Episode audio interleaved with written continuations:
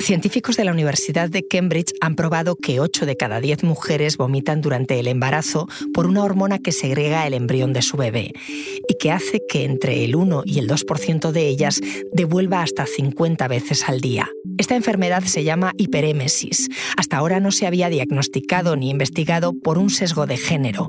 Los médicos aseguraban que las mujeres exageraban o que querían llamar la atención una genetista que sufrió esta patología ha conseguido probar el error. Soy Ana Fuentes. Hoy en el país no era histeria, la enfermedad que la ciencia descartó por sesgo machista.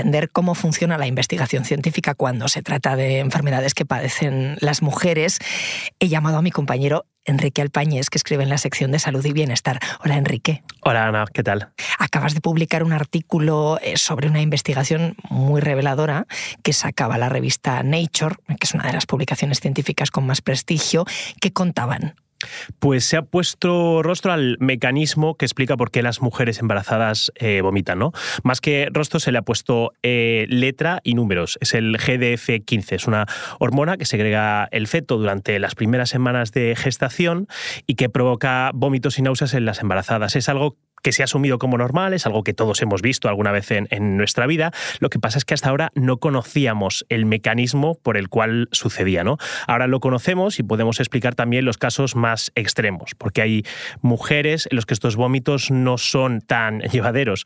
Eh, mujeres que vomitan hasta 50 veces al día, que pierden peso, que se deshidratan y en algunos casos tienen que ser hospitalizadas. Es lo que se llama hiperémesis gravídica, también llamada HG. Suena muy duro. Eh, ¿Cómo funciona esa hormona? ¿Por qué les pasa eso? Pues la GDF15 es una hormona que está implicada en el control del hambre y la regulación del peso corporal. ¿no? Todos la segregamos en distintas cantidades y esto nos hace más o menos, eh, nos hace tolerantes a esta hormona en distinto grado. ¿no? Lo que pasa es que cuando la mujer se queda embarazada, el feto segrega un montón más de esta hormona. ¿no? ¿Y cómo va a reaccionar la mujer a ese aumento ¿no? de la GDF15? Depende de la cantidad de hormona que segregara antes. Entonces, están las mujeres que son muy afortunadas, en torno a un 20%, que no sufren vómitos ni náuseas, están la inmensa mayoría, más o menos un 80%, que tienen vómitos y, náuseas y luego hay una pequeña parte, en torno al 1 o 2%, que reaccionan de forma violenta, con vómitos constantes. Todo esto que te estoy contando es algo que se desconocía hasta hace muy poco, ¿no? Este mecanismo se ha ido entendiendo gracias a distintos estudios que se han publicado en los últimos meses. La mayoría de estos estudios tienen un nombre en común, el de la genetista Marlena Freccio. Vamos por partes. Me llama mucho la atención eso que dices de que se desconocía. Sí, por un lado es que no existía la tecnología para averiguarlo, ¿no? Esto tiene una base genética y no existían enormes bancos genéticos como los hay hoy en día. Por otro lado, tampoco ha sido un tema muy, investigado, ¿no? Se partía de la base de que vomitar durante el embarazo era lo normal, eh, hasta que deja de serlo. En el pequeño porcentaje de casos de mujeres con hiperémesis, las que vomitan hasta 50 veces al día, se decía que lo estaban fingiendo o que lo hacían por algún problema psicológico. O sea que la ciencia estaba asumiendo que las mujeres embarazadas vomitaban por razones psicológicas, que no había nada físico que les hiciera devolver. Exacto, esta, laguna científica, ¿no? este desconocimiento, se llenó con, con prejuicios. No sabemos lo que te pasa, así que igual es que estás loca. Cuando vomitaban poco no se les daba mucha importancia y cuando vomitaban mucho se decía que eran unas histéricas o que en el fondo lo que querían era abortar. ¿Qué les llevaba a pensar esto a los médicos que han estudiado una carrera científica que se sustenta en datos? Pues, pues desconocimiento y luego hay una parte de machismo también. Hay, hay muy poca literatura científica sobre la hiperémesis, se ha investigado muy poco, pero es que lo peor es que lo que se ha investigado es para echarse las manos a la cabeza. ¿no? Si, si echas un vistazo se clasificaba hasta como una enfermedad psicosomática que existe existía solo en la mente de, la paciente y se le buscó toda clase de, explicaciones absurdas. ¿no? Durante el último siglo los médicos han dicho que es un intento subconsciente de aborto oral, de vomitar al feto, vaya, que es un rechazo de la feminidad, un producto de la frigidez sexual, una estrategia para tomarse un respiro de las responsabilidades domésticas o una forma de llamar la atención del marido. Bueno, pues de nuevo términos morales condescendientes y no, veo aquí ningún sustento en datos, ¿no? ¿Cómo trataban entonces los médicos la hiperémesis? Pues mira, en, Estados Unidos hay un, hay un, estudio terrible de los años 30 que dice que lo más efectivo para tratar, lo llaman los vómitos perniciosos, es privar a las mujeres de acceso a un váter o a una palangana, ¿no? y que estuvieran eh, sobre sus propios vómitos. En, España, las primeras referencias que hay eh, en literatura científica son de 1914 y allí se dice que más allá de hidratar y de hospitalizar a la mujer, hay que separarla de su círculo, hay que recluirla. Hay que aislar a la embarazada. Así es se, partía de la base de que estas mujeres eran, y abro comillas, simuladoras que esperaban el derecho de un aborto gracias a este síntoma, y por lo tanto se creía que al aislarlas de su entorno conyugal y familiar, que iban a confesar, ¿no? que lejos de su marido y su familia dirían la verdad. En estos últimos años la, aproximación ha cambiado mucho, ¿no? ya no se hacen estas barbaridades, estas torturas, pero la idea de que estas mujeres están simulando, o en el mejor de los casos que están locas, eh, sigue vigente. Bueno, ha seguido vigente hasta hace unos meses que todo esto empezara a investigarse, lo has mencionado antes, fue gracias a la científica Marlena Feccio. Sí, Marlena Freccio es la genetista que, lidera este equipo, ¿no? estos eh, últimos análisis, estos últimos avances, pero ella antes que investigadora fue paciente. Tuvo hiperémesis y por ello sufrió con un primer embarazo muy complicado. ¿no? Todo el mundo le decía, bueno, vomitar es lo normal, bueno, igual está exagerando. Tuvo un segundo embarazo, estamos hablando de 1999, eh, que la dejó postrada en la cama, adelgazó. Si lo normal es engordar como 5 eh, kilos en las primeras 15 semanas, ella adelgazó siete. Mm, el médico le decía que estaba llamando la atención, que quería llamar la atención de su marido y de sus padres. Eh, cosa que ella vivió con, muchísima frustración. Al final perdió, perdió el hijo y se prometió entonces que iba a investigar y que iba a entender qué es lo que le había pasado y qué es lo que le pasa a un montón de mujeres. Ahora me sigues contando, Enrique. Enseguida volvemos. Porque escuchas hoy en el país y siempre tienes ganas de más, recuerda que los sábados y los domingos tienes nuevos episodios gracias a la colaboración de Podimo y El País Audio.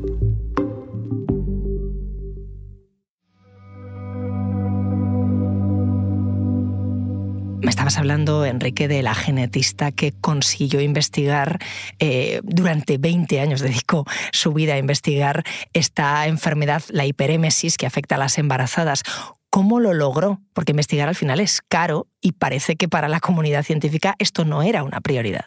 Exacto, no, no lo fue. El principal escollo de Marlena Freccio, me contaba ella el otro día hablando con ella, que fue, que fue la financiación.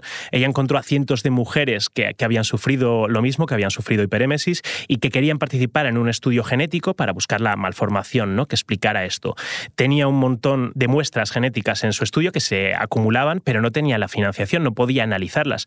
Entonces, al final lo que hizo fue asociarse con un gran banco genético, de estos que te analizan el ADN y te dicen qué tan por ciento tienes de, vikingo o si tienes algún primo segundo en Australia, pues se alió con uno de estos, se asoció con ellos para que le preguntaran a sus clientes por las náuseas durante el embarazo. Este banco genético, 23andMe se llama, es el más famoso, tiene como 12 millones de, perfiles genéticos, eh, lo analizó y con todos estos datos vio que las mujeres que, tenían náuseas exageradas durante el embarazo, todas compartían una malformación que les hacía segregar menos de esta hormona, de la GDF15. O sea que esta científica desterró el sesgo que existía y durante dos décadas se dedicó a investigar algo para sustentarlo con datos. Ahora que se ha demostrado que existe una hormona que no había histeria ni ganas de llamar la atención, ¿esto va a permitir que se investiguen tratamientos? Bueno, si alguien, si alguien pone dinero para ello, sí, en teoría se podría hacer. Ahora se ha entendido el mecanismo, cómo funciona, ¿no? Pero ponerle solución pues requiere de una inversión eh, muy grande y, por la experiencia que tiene Marlena Freccio, decía, no es un tema que hasta ahora haya interesado mucho. Para que, para que se llegue a dar con un medicamento pueden pasar años, puede incluso que no se consiga al final este hallazgo lo que muestra es que había un gran desconocimiento sobre el cuerpo femenino. ¿Ha ocurrido con otras enfermedades? Sí, mira, hay otro ejemplo muy similar del que hemos hablado en el periódico en los últimos meses, el de la endometriosis, ¿no? Es el dolor incapacitante durante el periodo menstrual. Aquí pasaba lo mismo, ¿no? Se banalizaba el dolor de la regla, en primer lugar por parte de los médicos, pero también por las propias mujeres que muchas veces, al ser una una dolencia con un componente genético, ¿no? Eh, preguntaban a su madre, que la tenían como, como referente en el dolor menstrual, y ella les decía que, era, que ese dolor era algo normal. Sumas esto al desconocimiento médico y, y pues bueno, el resultado es lo que hemos visto al final ves un patrón, que haya una falta de investigación de las enfermedades de mujeres por sistema? Bueno, pues es algo difícil de decir. Parece que hay un patrón, es cierto, pero los motivos son, son varios. ¿no? Por, por un lado, las dos enfermedades de las que estamos hablando tienen un componente genético, ¿no? y hasta hace poco no existía la tecnología para descubrirlas. Por otro, hay una parte de entender esto como lo normal, de banalizar el dolor de la mujer, ya sea durante la regla o con los vómitos durante el embarazo, porque es lo que siempre ha pasado. ¿no? Y por último, yo creo que sí hay un componente de género. ¿no? La historia de Marlena Fezro al final es muy representativa de cómo funciona la ciencia. La, gente investiga las enfermedades que le tocan directamente. ¿no? Y hasta hace poco apenas había mujeres investigando, apenas había mujeres en, en la ciencia. Entonces sí, podemos decir que no había tecnología, que no había avances científicos para entender la endometrosis o la HG, pero sería ciego, sería cínico obviar que hay un claro componente de género en todo esto. Bueno, ¿y cómo estamos hoy? Eh, han pasado 20 años desde que la doctora Fetjo empezó a investigar este tema. ¿Ha cambiado algo? Pues a ver, si hoy, si hoy una mujer sufre hiperémesis, el tratamiento va a ser muy similar ¿no? al que se daba hace 20 años. Si es muy grave, la van a ingresar para mantenerla hidratada, le van a dar medicamentos contra el vómito, igual incluso la van a alimentar de forma intravenosa. ¿no? Es lo mismo que se hacía hace 20 años.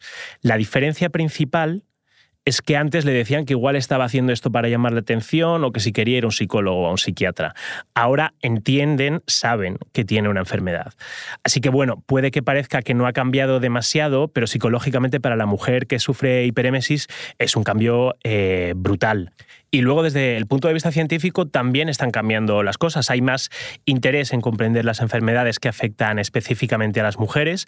Hay más investigadoras como Fetzo, ¿no? Hay más mujeres dispuestas a luchar para cambiar las cosas. Y, creo que esta es una historia concreta, pero ejemplifica muy bien lo que pasa a nivel macro en el mundo de la ciencia y la investigación. Tú has hablado con esta investigadora. ¿Ella demandó a los médicos que la acusaron de llamar la atención por negligencia? No ha demandado, ella no ha tenido su victoria, digamos, judicial, pero ha tenido su victoria científica. Y, ella me explicaba que es un momento muy bonito el que está viviendo ahora y que es una especie de, no venganza, sino eh, de justicia poética. Poder hacer eso no, no ha podido salvar a su bebé, pero creo que puede salvar a muchas otras mujeres que han sufrido lo mismo que ella. Gracias, Enrique. Gracias.